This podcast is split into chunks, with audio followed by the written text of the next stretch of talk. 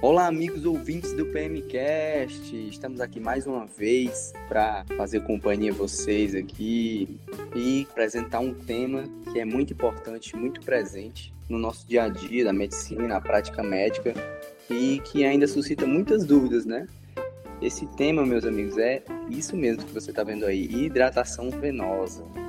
Tem muita sombra, muita penumbra. A gente vai tentar explicar a gente vai explicar direitinho aqui tipo de hidratação, diferentes fluidos, com suas características, indicações, contraindicações e até curiosidades, né? entre outras dúvidas frequentes. É, antes de tudo, vamos lá, quem é que está presente comigo hoje aqui, meus caros colegas? Apresentem-se.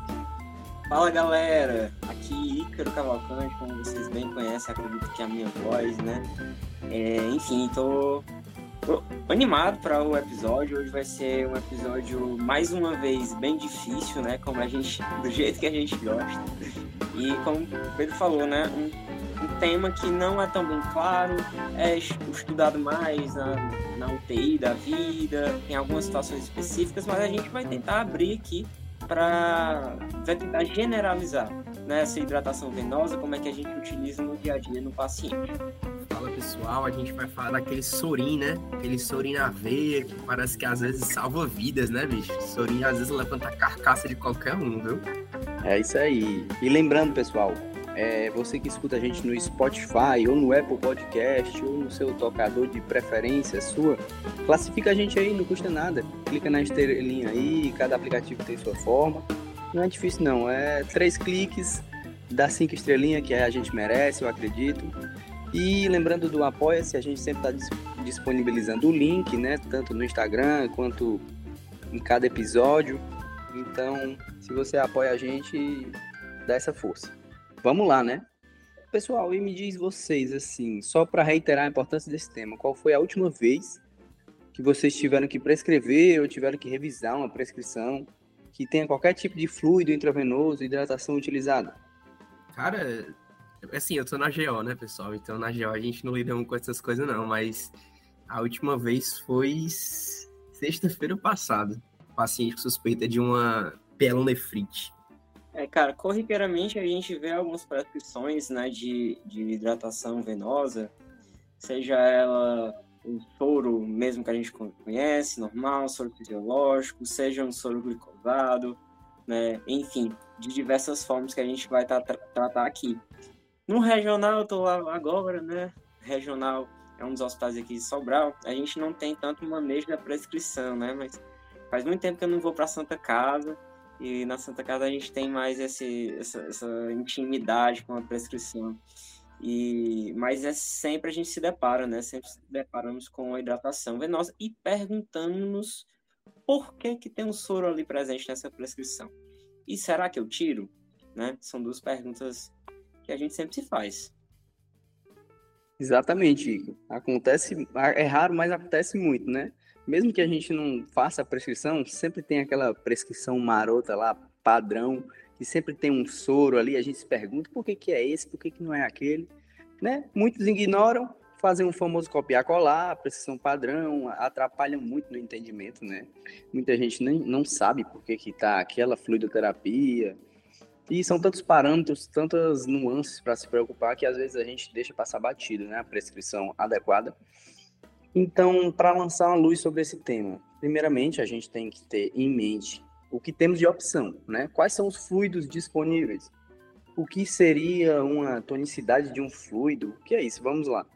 É, a exemplo de fluidos hipotônicos, só para clarear, a gente tem uma solução fisiológica a 0,45%, temos é, os isotônicos, que a gente tem um famoso soro fisiológico a 0,9%, e o ring lactato. E, por fim, soluções hipertônicas a gente também é, é, tem conhecimento. Glicose 10, 20% e o soro fisiológico 3 a 5%, por exemplo. Então, na literatura, a gente costuma encontrar também, inclusive foi uma dúvida até dos colegas, é a nomenclatura solução balanceada. E o que seria isso?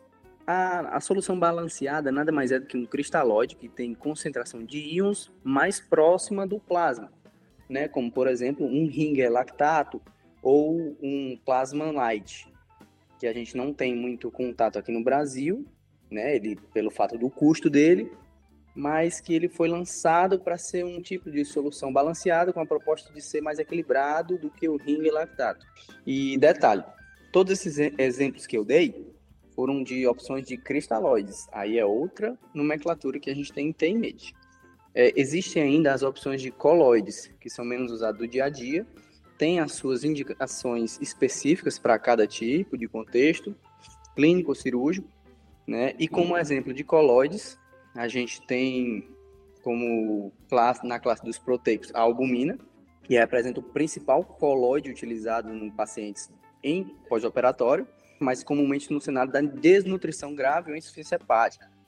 Ela mantém a pressão oncótica melhor do que o cristalóide e é usado nesses casos. Outras soluções colóides incluem gelatinas, dextranos e amidos.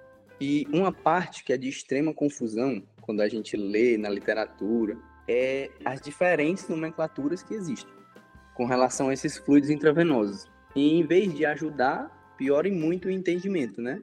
Então a gente tem que deixar bem claro é a existência de sinônimos, né? Sinônimos de soro fisiológico a 0,9%. Obviamente, a gente tem uns que a gente conhece, tem outros que são mais que suscitam até um tipo de dúvida. Soro fisiológico 0,9% vai ser sempre quando a gente encontrar NaCl 0,9%, cloreto de sódio 0,9%, solução salina 0,9%, salina isotônica 0,9%, solução salina normal, também é uma possibilidade de estar essa nomenclatura, e 0,9% de salina. Esses são sinônimos do famoso SF a 0,9%. Sinônimos de Ringer lactato. Solução de Hartmann, é possível a gente encontrar na literatura, e é, Ringer com lactato, obviamente. Essa solução de Hartmann é a mesma coisa do Ringer lactato, embora possam existir pequenas diferenças nas concentrações de sódio, cloreto, nas diferentes formulações. E por último, um sinônimo de soro glicosado a 5%.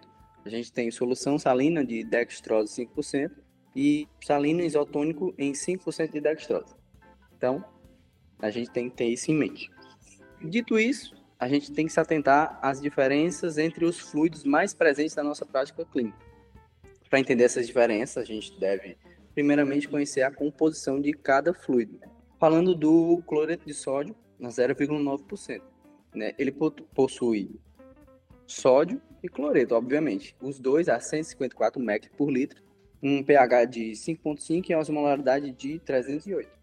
O ringer com lactato, ele vai possuir, além do sódio e do cloreto, o lactato, obviamente, e o potássio em sua apresentação, apresentando um pH de 6,5 e uma osmolaridade de 270 menor do que o cloreto de sódio. E por que, que o SF, soro fisiológico 0,9%, está dentro de umas soluções mais eficazes na reposição volêmica rápida, que é uma das características que a gente encontra né, no nosso dia a dia da prática médica ele se mantém após uma hora no plasma numa relação de mais ou menos 20%, 220 ml para cada 1000 ml infundidos. Então, numa reposição volêmica rápida, ele é muito útil, mas o maior problema do soro fisiológico é a evolução para hipercloremia e insuficiência renal. Né? Por isso a gente não deve utilizar como hidratação de rotina, mas apenas para reposições volêmicas, idealmente. Detalhe que ele também é a escolha no paciente com hipertensão intracraniana, a fim de evitar hiponatremia. Falando do ring lactato, uma das características dele é que ele é um dos tipos de solução balanceada, porque ele contém concentração de íons mais próximo do plasma. É importante falar também que a gente tem o ringer simples, né, diferentemente do ringer lactato.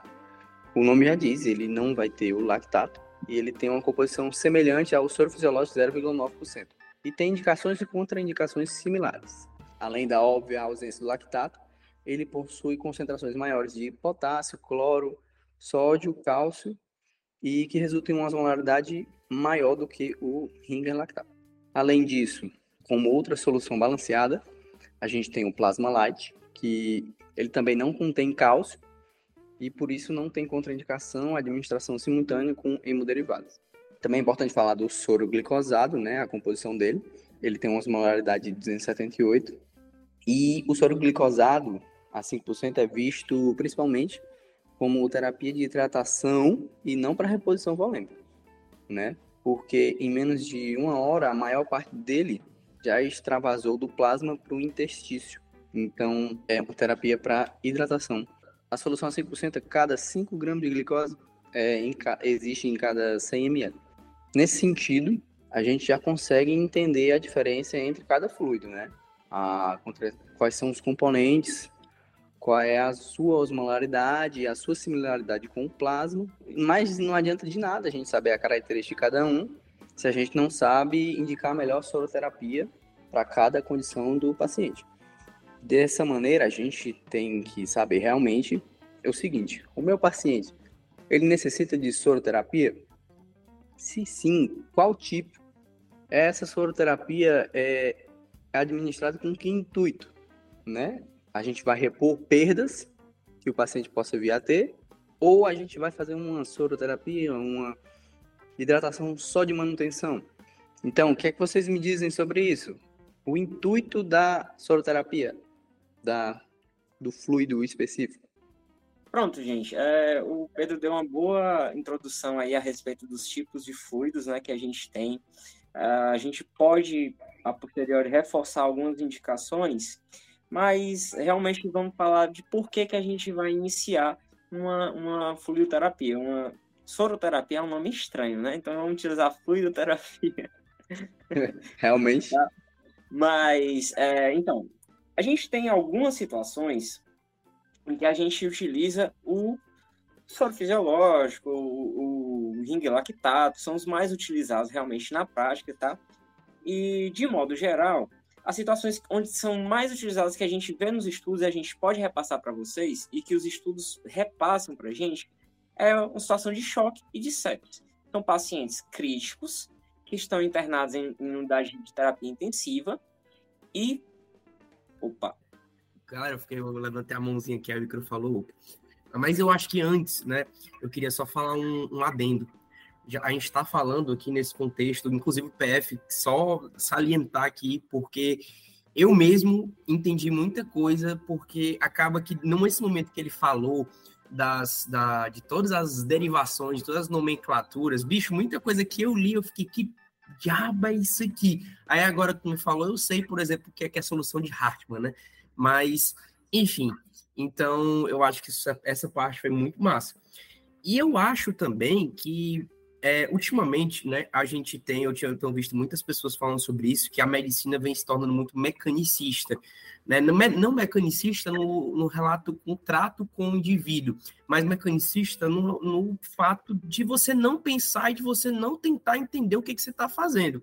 Quando, tenho certeza que muitas vezes você foi conversar lá com é, o seu, sei lá, você está com, acompanhando um médico e você perguntou para ele, ah, por que, que você vai fazer esse soro? Aí ele, ah, porque tem que fazer, tá no protocolo da sepse, né? Tem fluidoterapia, tem que fazer reposição volêmica, vigorosa. Mas assim, eu acho que muita gente não pensa o porquê disso. E aí, quando a gente entende porquê de uma fluidoterapia, a fluidoterapia nada mais é do que a gente é, pensar no balanço hídrico de um paciente. O que acontece normalmente? Um paciente saudável, como nós três aqui, como você provavelmente testou nesse paciente, você vai lá, você vai perder água, e aí tem várias formas de perder água. Você pode perder água pela urina, você pode perder água pela pele, pela transpiração, você pode perder, água pelo trato respiratório, pelas fezes. Inclusive, algumas pessoas, em algumas situações, podem perder até mais, por exemplo, quando uma diarreia, né? É, inclusive, é uma das principais causas de hidratação, inclusive à morte na infância, em muitas situações, em muitos países, a diarreia desinterina é causa de morte, beleza? Mas, quando você tem essa perda, você vai lá, você tem um decréscimo da osmolaridade, você tem um aumento do sódio sérico, ele age no centro da sede, estimulando a sede e, além disso, aumentando a secreção do hormônio antidiurético. Tudo isso vai fazer com que você aumente, você retenha a água e você aumente a ingesta de água. E isso vai restaurar, restaurar o balanço normal. Mas, cara, agora tu pensa comigo aqui. Qual é o contexto que a gente faz essa hidratação? A Lúcia é um paciente que chega com falou chocado. Por que, que esse paciente chocou? É um choque hipovolêmico? Esse paciente sangrou? Caramba, massa, a gente tem que repor, porque é óbvio, ele está perdendo. Beleza? Mas tem alguns conceitos menos óbvios. Ah, o paciente com febre, ele vai perder mais transpiração, vai estar com taquicardia, vai aumentar o metabolismo, vai perder mais? Também. Né, a gente vai ter que fazer a hidratação desse paciente, ele vai necessitar, porque é só você colocar na balança, ele está perdendo mais do que ingerindo. Paciente com diarreia, né, o paciente com polaciúria, beleza? É, mas, além disso, tem aquele paciente que não necessariamente ele está com febre, não necessariamente ele está com polassúria, com diarreia, etc. Pode ser um paciente que basicamente esteja lá em ventilação mecânica.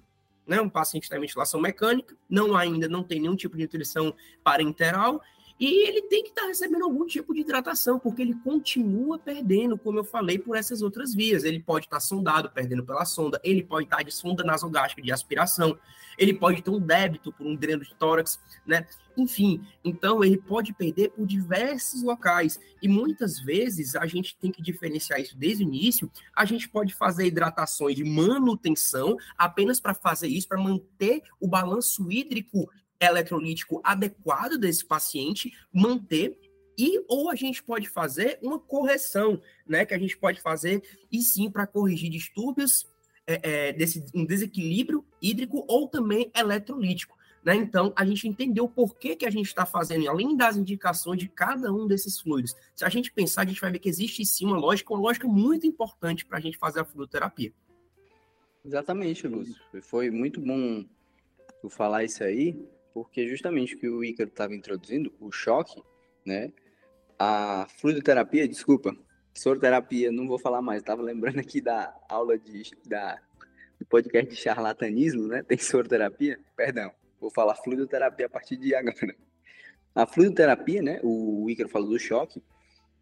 É, a fluidoterapia para o choque entra como uma forma de fluidoterapia para repor perdas, assim como tu falou aí, um paciente com febre diarreia, é uma fluidoterapia com o intuito de repor perdas, obviamente mais agressivas.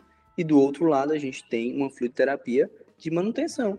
O mais óbvio, quando a gente roda cirurgia, pacientes que não conseguem, estão de jejum, não podem ingerir água por via oral, e aí não, não, a gente não vai fazer uma fluidoterapia de reposição. Não, é uma fluidoterapia de manutenção é, adiciona ali o soro glicosado, como foi falado, né? Para dar também a nutrição ali manter o, o equilíbrio. E é isso. A gente tem, tem em mente essas duas diferenciações, reposição e manutenção. E o choque é um exemplo clássico, né? Pode falar aí. Então, só, só mesmo que o, o que o Lúcio falou, é, e, e dizer realmente que foi muito importante, porque sabendo disso, né, sabendo da fisiologia da coisa, a gente vai então encaixar cada situação em que eu vou utilizar a fluidoterapia, né? Seja na ressuscitação, que eu vou querer uma estabilização hemodinâmica do paciente, e aí vai depender de como é que está realmente o paciente, né? Qual é a, causa base daquela, daquele desbalanço hídrico, né? Se ele realmente precisa. Eu vou entender também se o paciente, ele, ah, e a gente pode falar mais adiante, ele, ele seria beneficiado desse, dessa, desse fluido ou não, né? Se ele, por exemplo, tem uma disfunção ventricular e eu preciso ter mais cautela, porque a bomba dele que joga o fluido, ela não funciona tão adequadamente, né? Então eu tenho que ter tudo isso em mente. E o Lúcio falou de várias afecções aí que eu vou ter que utilizar do soro. É a ressuscitação é o paciente que chega mesmo em instabilidade hemodinâmica, eu vou precisar iniciar ali um soro que geralmente se faz por cotas e, a, e se avalia. A gente vai falar também mais adiante, beleza? Seja por manutenção, ou a gente pode repor. Algumas situações a gente vai até é, controlar certos excessos, né? É, como na hipercalemia ou hipocalemia, também a gente pode utilizar do soro associado a outras coisas, né? Na, na hipercalemia, né? A gente vai estar associando ao, ao gluconato de cálcio, por exemplo, a gente vai fazer alguns ajustes com, com com a utilização do soro. E é importante também dizer, o Lúcio falou várias coisas, né? Sonda nasogástrica, o Lúcio falou de o que mais? Ele falou de, de dietas diferentes. Então, todas essas questões, tudo que for colocado dentro do paciente, ele precisa ser contabilizado. Né? Tudo que for colocado de soro, não esquecer da água. Se o paciente ele bebe água, a água faz parte do balanço hídrico, tá bom? E é importante, até já que eu toquei nesse assunto, a gente lembrar que se o paciente consegue ingerir de seja pela via oral, seja pela via entérica, é, enfim, da forma como que estiver sendo introduzida, sendo introduzida essa via, ele pode sim receber água em vez de soro. Se eu quiser fazer a manutenção ali daquela volemia, a manutenção das necessidades do paciente, beleza? Nosso H2O mineralizado mesmo. É, pedir para o paciente ou se ele conseguir beber ou se ele conseguir Uh, se ele tiver com sonda, por exemplo, nasoentérica, a gente consegue colocar algumas quantidades ali, né, e aí pedir uma ajuda da nutrição para a gente fazer essa hidratação adequada. Isso é importantíssimo.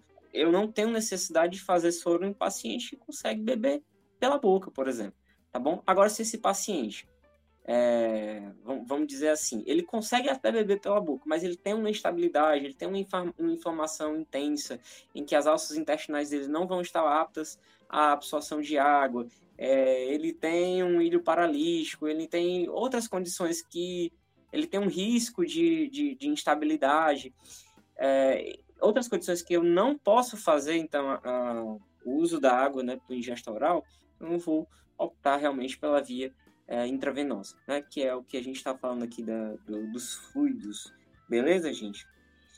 E aqui eu acho que a gente pode entrar numa parte de enfatizar o que o Pedro falou. Como é que eu vou escolher a melhor solução? A melhor solução, gente, é, de modo geral, tirando a água que eu acabei de, de falar e enfatizar, é, vão ser os cristalóides. Né? A literatura ela mostra para gente que, por exemplo, diante dos cristalóides, os coloides, na, de forma geral, tá bom? Ele falou indicações aí para gente, como por exemplo, nos pacientes com insuficiência hepática, beleza? Mas de modo geral, os, a, os coloides não têm vantagem sobre os cristalóides, tá? E dentro dos cristalóides, por exemplo, também o, o plasma light não oferece vantagem é, em algumas condições, como mortalidade, função renal, em relação até ao soro fisiológico. Então, o que a gente tem de solução salina, soro fisiológico e o ringue lactato, eles vão nos servir bem ah, para a maioria das situações. E aí, só pontuar as situações no soro fisiológico, como o Pedro falou, a gente tem um risco de uma insuficiência renal aguda por diminuir o fluxo renal, tá associado à diminuição do fluxo renal, e temos a causa mais comum de acidose hiperclorêmica hospitalar, né, que é realmente pela essa infusão desse fluido é, em grandes volumes. A indicação do soro fisiológico, se a gente fosse pensar na indicação mesmo, seria uma patologia intracerebral que a, o paciente se beneficiaria da hiperosmolaridade dessa solução. Né? Quando a gente fala de Ringer, a gente tem a solução salina balanceada, que tem a característica de ter mínima alteração do pH, contudo, tem algumas pontuações. Pedro também destacou e eu enfatizo aqui.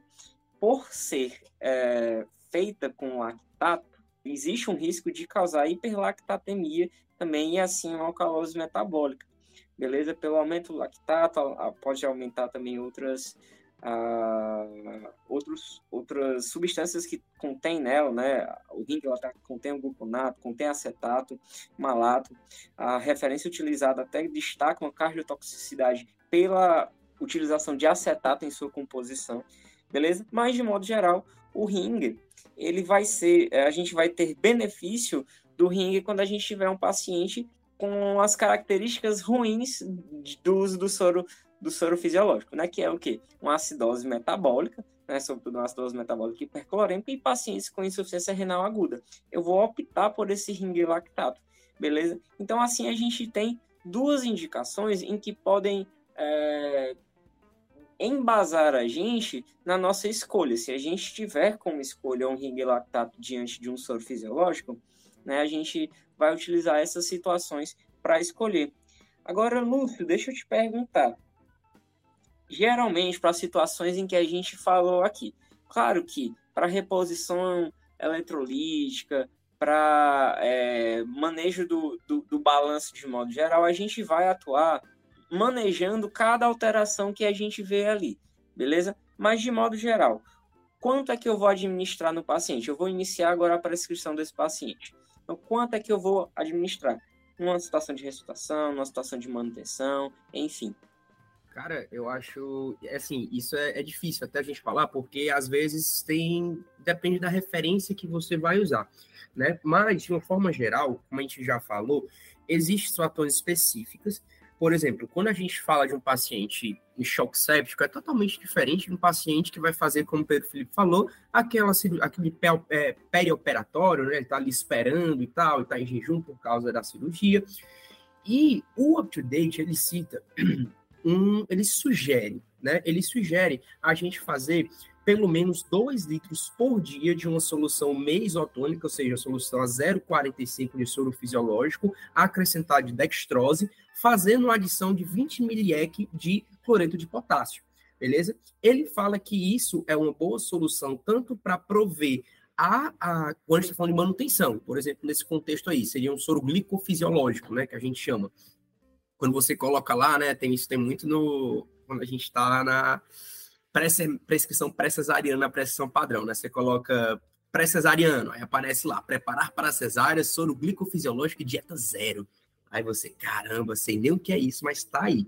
Então, basicamente é isso, né? Esse soro glicofisiológico, beleza? A gente vai fazer adição de tudo isso e isso consegue suprir o paciente. Por exemplo, essa destrose junto com esses dois litros aí, né, vai ter, ele não vai aumentar a tonicidade do soro que a gente já preparou, e ele vai ali oferecer cerca de 400 quilocalorias, que é suficiente para manter, pelaquele dia, a supressão do catabolismo. Ou seja, muito útil, né, numa situação que você está só esperando ali para ir para o centro cirúrgico. Beleza? Então, eu acho que isso já é um ponto importante. A gente sabe. Só pontuar, uma coisa é, só, só que eu acho importante, duas coisas. Primeiro, quando na manutenção, né, é, a, a referência, uma das referências que eu peguei do, do vulgo BMJ, né, o British Medical Journal, acho que é esse, essa, esse é o significado da sigla, né, ele dá para a gente algo mais, um pouquinho mais pormenorizado, que é, na manutenção, uma quantidade de 30 ml quilo dia.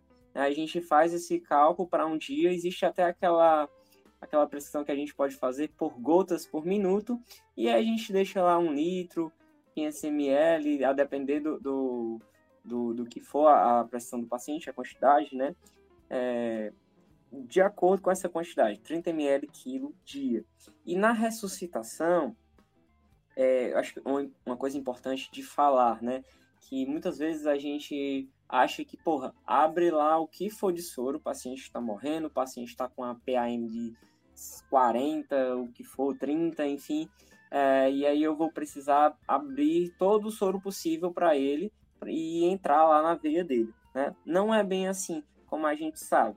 Existe tanto o risco de uma acidose hiperclorêmica, se a gente se trata de soro fisiológico, e além disso, existe também um, um, um risco de a gente estar tá causando um distúrbio de coagulação coagulabilidade. A gente meio que vai dissolver é, a, os fatores de coagulação, né? A diminuir a concentração deles no sangue, e a gente, por exemplo, numa situação de sangramento, nessa, numa situação de trauma, a gente pode ter a perda do, do benefício desses fatores de coagulação para uma fibrinogênese, beleza? Então, ter cuidado nessas situações.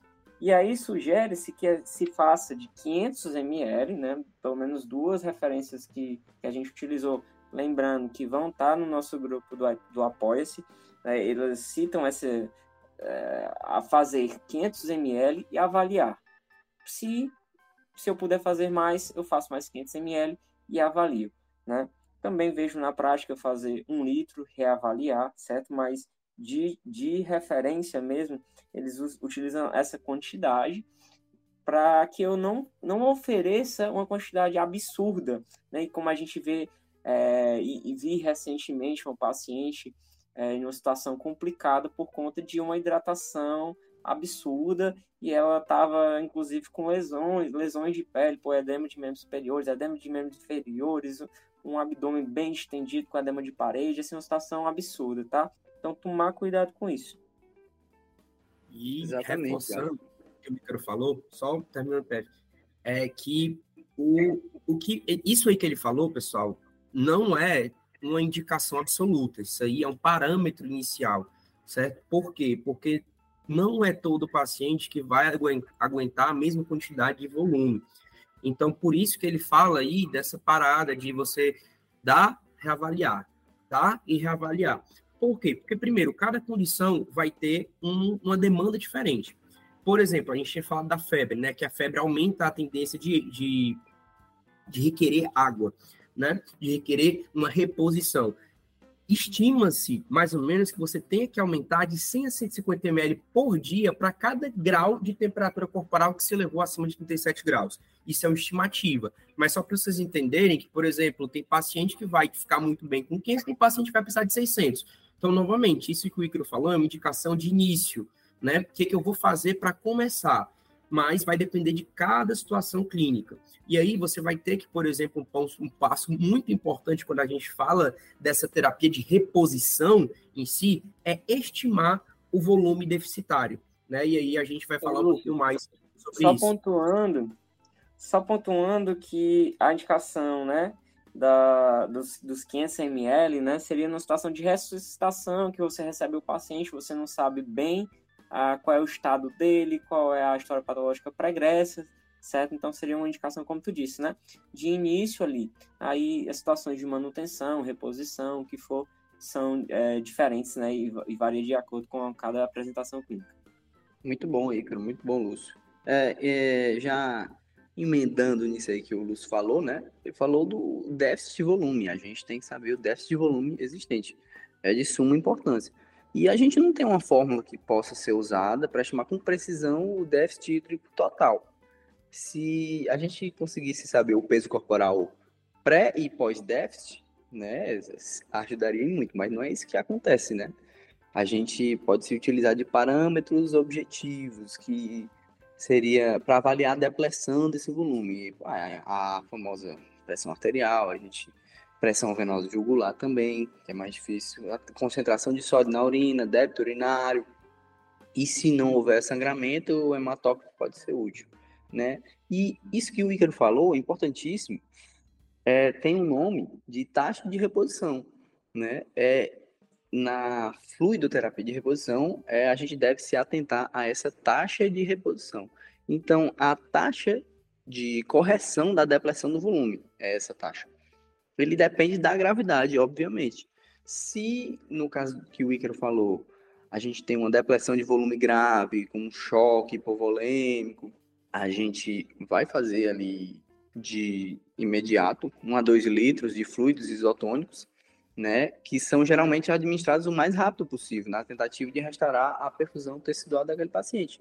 Então, nesse caso, a reposição de líquido, a gente continua ela rapidamente até que os sinais clínicos de hipovolemia melhorem, né? Por exemplo, a pressão arterial melhore, o débito urinário, como foi falado, e o, ou até o estado mental do paciente, né? Porém, quando a gente vai para os pacientes com hipovolemia leve a moderada, né, a ressuscitação rápida com fluidos não é necessária, como o Icaro falou, né? A conversa aqui é outra. A taxa de administração dos fluidos tem que ser maior do que a taxa das perdas contínuas dos fluidos, né? Tem que a gente tem que ter um balanço hídrico positivo no final, né? Então a administração de líquido pode ser feita uma taxa ali de 50 a 100 ml por hora e ir reavaliando, né? E tem em mente que a individualização de cada terapia, né? Pedro, assim, tu falou alguns aspectos aqui interessantes, né, de parâmetros que a gente pode ter, parâmetros ah, invasivos ou parâmetros mais fáceis de se coletar. E eu acho importante a gente se questionar como é que eu vou avaliar esse paciente então. O paciente chegou para mim de entrada, né? Primeiramente, o critério de estabilidade ou instabilidade hemodinâmica, para ele é, vai ser aqui altamente necessário, né? Se tiver instabilidade hemodinâmica, aquele paciente mais grave, chega no departamento de emergência para você, você vai fazer, é, costuma-se fazer aquele famoso ABCDE, descartar sinais de alarme, e aí a gente passa para um exame físico mais detalhado, beleza? Se for, por exemplo, se for visto, pô, o paciente está com estabilidade hemodinâmica, aí eu opto pela situação de ressuscitação, se ele precisar de uma intubação, eu vou intubar, se ele precisar de um protocolo de transfusão maciça, eu vou fazer essa transfusão, beleza? Que vai, muitas vezes vai ser necessário diante de uma estabilidade hemodinâmica, beleza? Porque soro não carrega oxigênio, né, como se dizem. É, se ele precisar de droga vasoativa, eu vou iniciar. beleza? Mas vamos numa situação em que o paciente está estável para mim e eu preciso avaliar ele. Primeira coisa, exame físico, né, galera? Na verdade, anamnese. Mas assim, vamos deixar um pouco a anamnese de lado. A anamnese vai ser importante para a gente saber a condição do paciente, o que é que, que levou ele ao departamento de emergência, se ele tem alguma, alguma patologia pregressa, né, uma hepatopatia, uma cardiopatia, uma nefropatia, isso vai ter, tudo vai ser, isso vai ser importante para a gente. Mas, passando para o exame físico, a gente precisa achar sinais de congestão.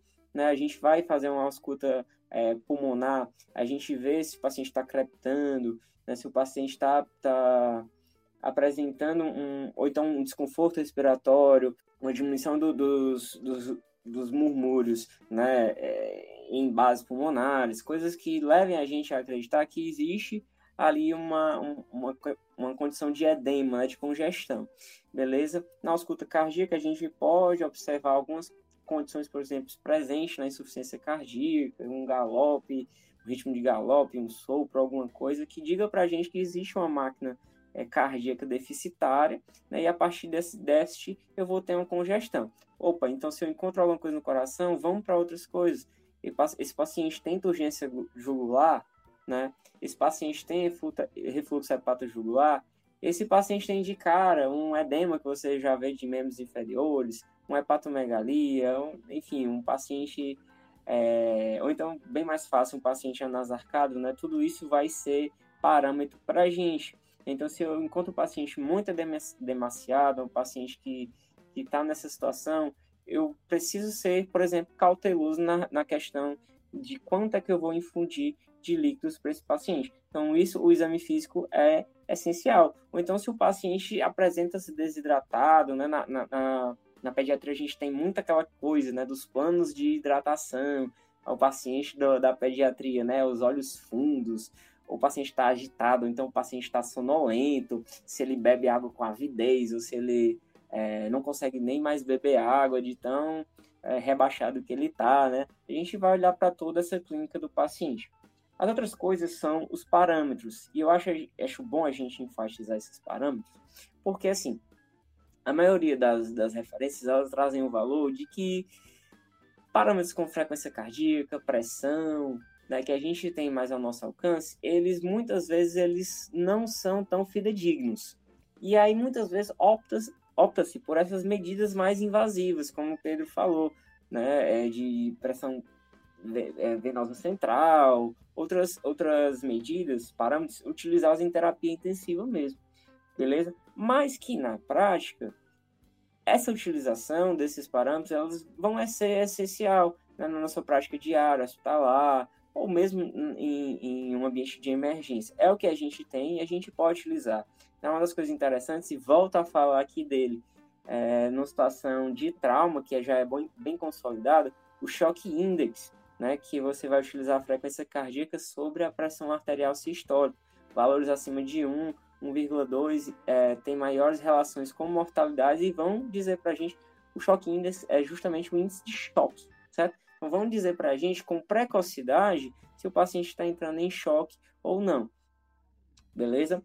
Outros índices que podem ser utilizados é, facilmente, numa gasometria a gente tem um lactato o lactato sozinho ele já é um fator de, de gravidade, né? E indica para a gente uma hipoperfusão tecidual, tá bom? Então o acompanhamento do lactato vai ser bastante legal. Lúcio, o que é que tu ia falar para a gente? Acho que primeiro eu ia perguntar para vocês. Não, antes disso eu queria falar que a gente usa o, o índice de choque, viu, lá na, na GO. Só dizer é, na GO quero... também, também eu vejo que aqui é, que é utilizado, acho que é referente hemorragia puerperal, inclusive, é uma importante causa de choque na paciente pós-gestante imediato, né? É, enfim, é, mas aí antes de tudo eu queria perguntar para vocês, não tem como a gente falar de fluidoterapia sem falar de choque. E o que, que é choque? É, a gente aprende que é aquela coisa, má perfusão tecidual, né? Exatamente, hipoperfusão tecidual. É isso, mas é isso, é hiperperfusão tecidual, porque a gente confunde muitas vezes choque com choque hemorrágico como sendo sinônimo, choque hipovolêmico, né? Mas qualquer situação que você tenha perfusão tecidual, por exemplo, choque anafilático, ele é uma causa de é um choque, mas só que é um choque por perda para o terceiro espaço. O líquido nem do corpo está saindo. entendeu? Ele está indo, saindo da circulação sanguínea e levando a, hipoper, a hipoperfusão. E o que o Ícaro está falando aí para a gente avaliar a volemia de um paciente, muitas vezes a gente vai levar em consideração também esses sinais de hipoperfusão. Né? Então, por exemplo, quando o Ícaro falou, ah, vamos avaliar a diurese, passa lá uma sonda vesical de demora e vê quanto é que está a diurese. A gente está querendo avaliar a perfusão do rim, entendeu? Para ver o quanto está filtrando, o quanto está chegando de urina. É esse o objetivo, né? Não, é, ah, é 0,5 ml. Não, galera, é isso que a gente quer ver. Se o rim está sendo perfundido, se tem volume para perfundir esse rim, beleza? Outro ponto é, tempo de enchimento capilar, que inclusive o ILAS, que é o Instituto Latino-Americano de Sepsi, ele fez um estudo Boa. comparando o, o, o, grau de lactato com a taxa, com o tempo de, enchimento capilar, e ele viu que era bem, bem equivalente e que você poderia sim fazer um manejo inicial de um paciente séptico, por exemplo, choque séptico, com usando apenas a, o tempo de enchimento capilar certo? Então é um exame simples, fácil, que se você souber avaliar, você vai conseguir tirar bom proveito. E aí, outro adendo. Muita gente não sabe, né? Coloca lá ali, aperta ali o dedinho. Ah, acabou, esse aqui tá 4 segundos, né? Mais, maior 4 segundos, maior 3 segundos. Pessoal, qual é a técnica? A técnica é a gente fazer realmente uma compressão em extremidade, né? Em quirodáctilo, a gente vai fazer uma compressão, compressão por 10 segundos. A gente comprime por 10 segundos. Não é apertar e soltar o dedo, não. A gente faz uma compressão por 10 segundos, depois avalia o retorno da circulação é, daquele paciente. Beleza? Então, falamos aí do tempo de enchimento e tem um lactato, né? O lactato que pode ser mais um quando a gente fala de milimol, pode ser mais nove, quando gente, maior que nove quando a gente fala de miligrama por decilitro. Então, esses três parâmetros aí, que o Icaro já tinha dado uma pincelada, são parâmetros simples, que o lactato nada, mais é também do que hipoperfusão tecidual, né? A gente está vendo um processo de, é, respirar, é, de reação anaeróbica ali produzindo lactato, né? Então, é isso que a gente quer saber. E tem esses outros parâmetros. O Ícaro falou aí sobre esses parâmetros da gente avaliar inicialmente esse paciente. E aí ele disse que quer continuar falando sobre isso. Mas antes, eu vou só jogar uma pergunta que depois eu quero que vocês me respondam para a gente conversar depois sobre isso. Beleza. Foi lá, o Ícaro avaliou esse paciente. O Ícaro chegou lá, viu os parâmetros, o PF chegou, viu os parâmetros. Começaram, o PF lá meteu o plasma light dele, que eu sempre que ele fala plasma light, eu estou entendendo Parmalat. Mas beleza. É eu tô falando Parmalat mesmo. e aí, é, e aí o Icaro falou outra coisa importante. Esse paciente, ele já tem ali, já tá com creptos, né? Eu fiz ali o volume, ele apresentou creptos. Mas isso aí não é o ponto que eu quero, certo? Eu não quero chegar lá e fazer volume desse paciente e já ver que esse paciente está creptando depois da minha alíquota de volume. Eu quero prever isso. Como é que eu consigo saber pré-administração de volume, se esse paciente ele consegue, ele, ele resiste, ele vai ter é, é, capacidade de aguentar aquilo que eu quero colocar nele ou não, beleza? Existem hoje ferramentas legais para fazer isso que não são invasivas, certo? Mas aí pode continuar. Boa, boa, boa. Vamos continuar e aí depois você vai falar sobre isso pra gente que eu tô curioso. Só pontuar. Eu aprendi essa técnica com o Lúcio a partir do, do, do podcast mesmo, tá? De, de tempo de enchimento capilar. Não é todo mundo que sabe, tá bom? Não é todo mundo. É, você vê, por vezes, pessoas apertando por um segundo, tipo, apertando e vendo, né? Então, é, gente, existe a técnica mesmo pra gente fazer e ela faz, muda, né? Ela muda. E outra, gente, vamos, vamos pelo menos tentar olhar pro relógio e, e ver alguma, se a nossa contagem tá correta de acordo com o relógio. Porque às vezes a gente conta mais rápido do que deve ou mais devagar como que deve, tá? É um exame importantíssimo e que a gente precisa ajustar a nossa capacidade de examinar o paciente, beleza? Se fizer Aí, o 1001, 1002, não tem erro. 1001, 1002 é como faz também na ventilação, é, na ambusagem, né? No ambu. É, é a contagem. Ou que eu aprendi no Friends, eu nem gosto de Friends, mas aprendi que é um, um, Mississippi, dois Mississippi, três Mississippi. De uma forma que espace a sua contagem, né? Isso é interessante. De exame, que ainda na avaliação do paciente, de exame, de acordo com a referência utilizada do Instituto NICE, né? Eles fazem uma. Eles, eles fazem. É, é, é um... como é que eu posso dizer, um, compilado de, de referências e aí algumas orientações para os médicos, né? E essa a última atualização foi de 2017, e ele sugere para a gente ter pelo menos de exame na avaliação desse paciente um hemograma. Acho que o Pedro falou aí, por exemplo, do hematócrito. Então, a gente, a, o interno que está começando, né, ou o estudante mais, mais de início, não se liga muito no hematócrito, né? Mas o hematócrito basicamente é a concentração da, da, dos glóbulos vermelhos no sangue e a gente vai ver se está muito concentrado ou se ele está menos concentrado, né? Isso é importante na questão da volemia também do paciente. Então, um hemograma para a gente ver isso aí direitinho, beleza? Ou então, se, se paciente apresenta até uma anemia, que aí a fluidoterapia não vai ser tão eficaz, eu vou precisar realmente transfundir esse paciente, se ele estiver bem sintomático, com indicação, beleza? Outros exames são ureia creatinina, né, dentro do contexto de que um soro fisiológico eu vou fazer pelo menos assim alguns dias de soro fisiológico com o paciente, eu preciso checar ali periodicamente como é que tá a função renal desse paciente. Então, ureia creatinina, né? A ureia creatinina também é, dizem para a gente é, uma coisa interessante em relação à volemia, que é uma relação ureia-creatinina. Se a gente tem uma relação ureia-creatinina acima de 40, ou seja, a ureia ela aumenta bem mais do que a creatinina, a gente tem um, uma causa muito provavelmente pré-renal. Existe uma indicação, né, é um, é como a gente pode se direcionar para uma causa pré-renal, ali daquela injúria, né? E uma das causas é desidratação, tá bom? Então a gente pode utilizar isso como parâmetro, mas também a gente pode utilizar como parâmetro o, o crescimento aí da creatinina e da ureia a partir dos valores basais. Então precisa ter um valor basal também e preciso ver como é que vai ficando esse paciente. A outra questão são os eletrólitos, né? Por se saber que esses, esses fluidos possuem eletrólitos, eu preciso também fazer essa regulação né, do sódio, é, que o paciente pode estar tá, tá sendo infundido aí de uma forma mais é, de uma forma maior, né, a partir do soro fisiológico. Pedro também falou para a gente que o ringue lactato possui maiores quantidades de potássio. Então esses eletrólitos precisam ser bem manejados aí, bem e bem avaliados, tá bom? De monitorização, Pedro também tinha falado para a gente do balanço hídrico, da, da pesagem, que às vezes não acontece, mas também é interessante, beleza? E eu queria pontuar uma coisa legal, que cada vez mais a gente pode ver aí na situação hospitalar, que é o ultrassomzinho, né? O ultrassom, ele dá tanto para a gente ver a partir de um POCUS, né? Se a gente vê, é, por exemplo, congestão pulmonar, a gente consegue ver derrame pericárdico, que pode ser uma das causas de choque, né? Se ele tiver tamponamento, uma, uma condição de tamponamento. E aqui a principal coisa é a disfunção ventricular.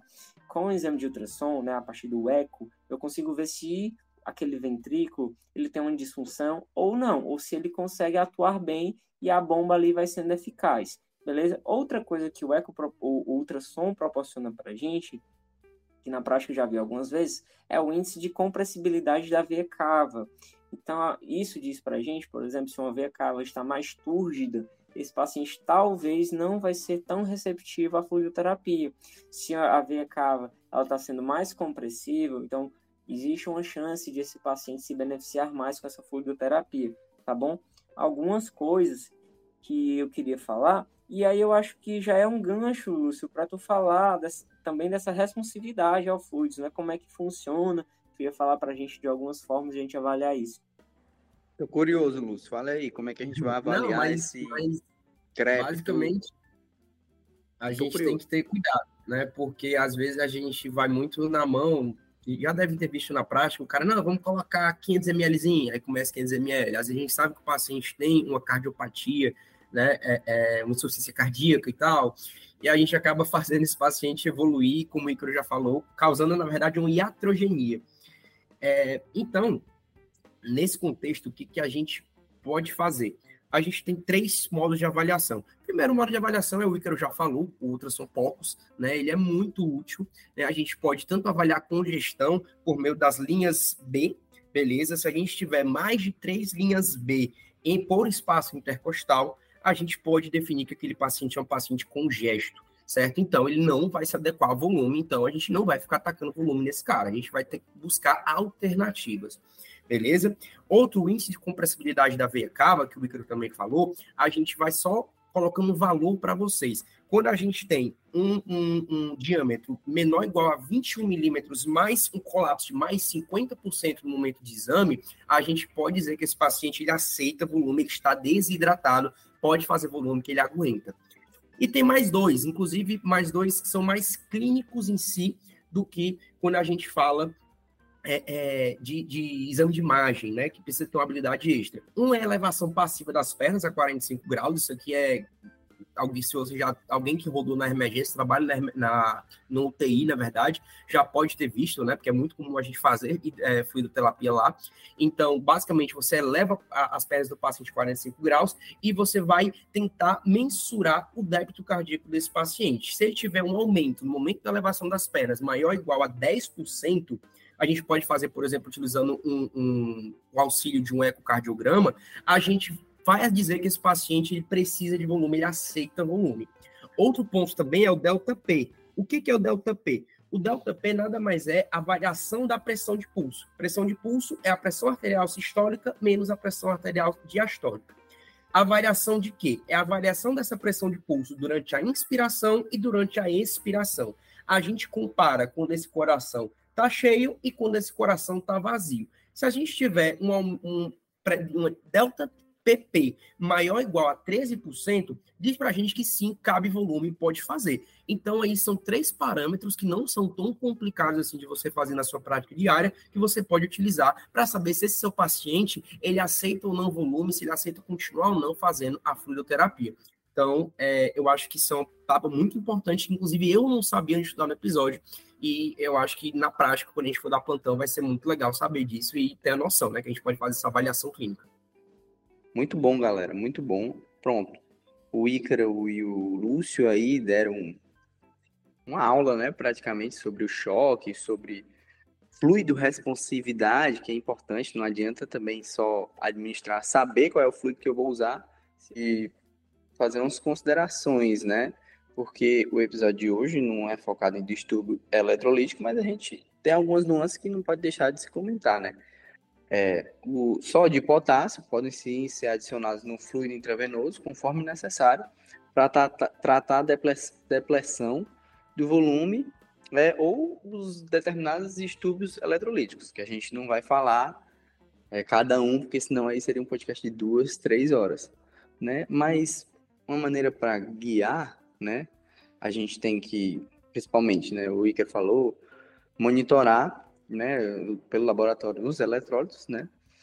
Então, a gente tendo em mente os fluidos disponíveis, né, a gente sabe a concentração dele e a gente pode a partir daí ter essas ideias em mente, né? Se o sódio sérico começa a cair, a gente vai fazer uma administração de uma solução mais concentrada. Por exemplo, a solução salina isotônica, o famoso soro fisiológico 0,9%, que eu falei lá no começo, os sinônimos.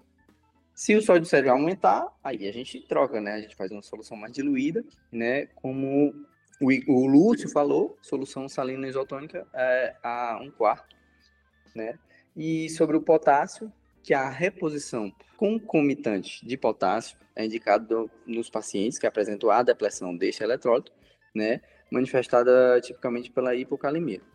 Também tem as situações em que a depressão do potássio está sim presente, mas o potássio sério está normal ou até mesmo aumentado, né?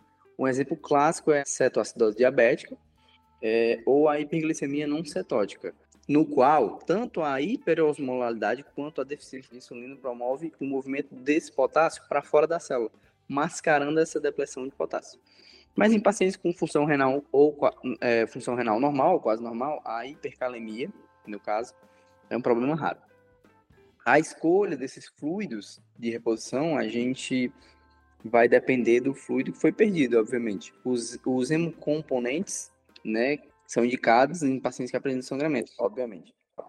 Então, a gente falou sobre cada fluido, a gente falou a composição de cada, falou sobre a fluidoterapia de manutenção, de reposição, a gente entendeu brilhantemente que o Ícaro e o Lúcio explicaram sobre o choque, as aplicações, os fluidos, como a gente vai observar a, a responsividade dessa terapia em cada paciente, observando a sua individualização, né? Com, considerando os distúrbios hidroeletrolíticos e as condições de base do paciente. Nesse sentido, a gente conclui o podcast, né? É, deu para absorver bastante coisa, tirar bastante dúvidas, inclusive nós três tiramos bastante dúvidas e aprendemos muito. Alguma consideração, pessoal? Foi bom demais, pô. Episódio muito bom mesmo de gravar e estudar. Como sempre, a gente é, atravessando os nossos obstáculos e acredito com um episódio bacana para vocês. Só compartilhando das nossas referências presentes no grupo do Apoios. Show de bola. Apoiem a gente, viu? Os links estão disponíveis tanto aqui no Spotify quanto no Instagram. E classifiquem a gente, viu? Spotify, Apple Podcast, dê cinco estrelinhas pra gente. Se você acredita no nosso trabalho, se você ouviu até aqui, se você está até aqui, não custa nada. E, e a indicação cultural esse, esse, esse episódio, pô, vai ter não? Só porque eu fui atrás da minha. Pois vamos lá. Indicação cultural. Pode falar que eu não pensei em nenhuma, Pessoal, a minha dica cultural é Clonar o Tyrone, certo? Filme do Netflix, é um filme de comédia barra ficção científica, bem diferente. Assista, eu acho que vale a pena a experiência. Gente, a minha dica cultural, ela vai ser Star Trek Strange New Worlds. Cara, eu tô gostando bastante e é legal que cada episódio tem uma mensagem ali por trás. E acho bacana, acho fluido. Dá pra assistir rapidinho, você não cansa, é legal. É isso, eu não pensei em nenhum, então vai é, Barbie mesmo. Vamos assistir o filme da Barbie. Não, cara. Puxa. Bom pra caramba, gostei. Pô. Não, é legal, é legal. O filme da Barbie é legal. Pode assistir. Era preconceituoso? Não, tô parecendo. legal, legal, legal, legal. Valeu, galera. Abraços. Fui. Abraço, pessoal. Abraço.